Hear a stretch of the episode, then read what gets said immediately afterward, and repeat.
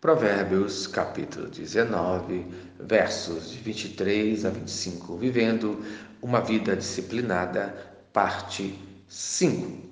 Em nono lugar, discipline a sua vida no temor do Senhor.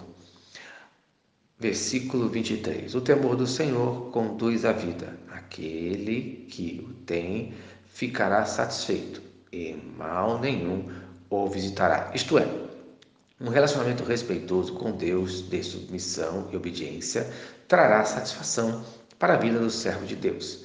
Traz benefícios, pois conduz à vida. Provérbios, capítulo 13, versículo 14. O ensino do sábio é fonte de vida para que se evitem os laços da morte. Isto é, o temor do Senhor livra literalmente o servo de Deus várias vezes da morte trágica que atinge aquele que tem uma vida indisciplinada. Esse temor do Senhor se multiplica, atinge aos que estão ao nosso redor. Provérbios, capítulo 14, versículo 26. No temor do Senhor tem um homem forte amparo, e isso é refúgio para os seus filhos. Isto é, aprendemos que a piedade do Pai resultará em bênção para si e para seus filhos em Provérbios, capítulo 20, versículo 7. O justo anda na sua integridade.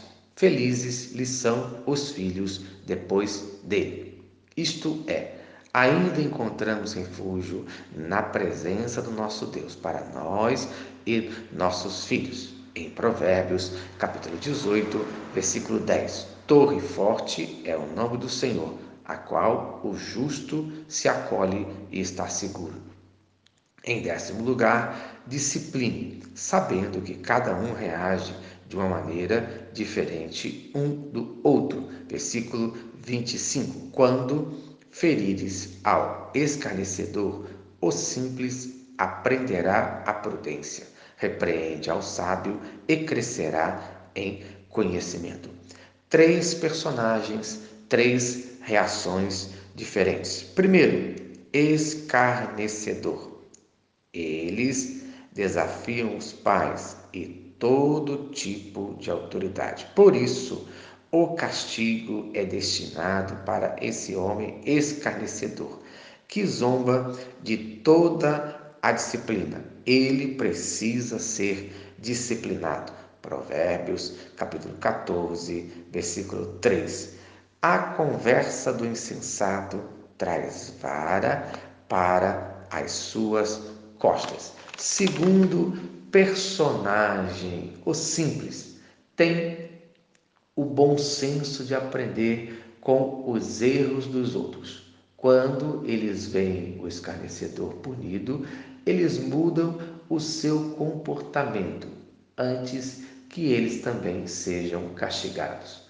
Provérbios, capítulo de número 1, versos 3 e 4, para obter o ensino do bom proceder, a justiça, o juízo e a equidade, para dar aos simples prudência e aos jovens conhecimento e bom senso. Terceiro personagem, o sábio. Quando corrigido, muda de comportamento rapidamente. Ele tira proveito de todas as oportunidades para crescer em sabedoria e conhecimento. Provérbios, capítulo 9, versículo 9. Dá instrução ao sábio e ele se fará mais sábio ainda. O sábio busca a instrução. Provérbios, capítulo 18, versículo 15. O ouvido do sábio procura o saber. Que tipo de pessoa você é? Então, no dia de hoje, seja sábio e fuja do castigo de Deus. Amém. Se esta mensagem abençoa a sua vida, compartilhe com quem você ama. Vamos orar. Senhor Deus, obrigado por mais um dia. Abençoe a vida de cada um de nós. Abençoe a cada ouvinte desta palavra, que cada um seja a pessoa, ó Pai Todo-Poderoso, que tu desejas que sejamos, no nome de Jesus. Amém.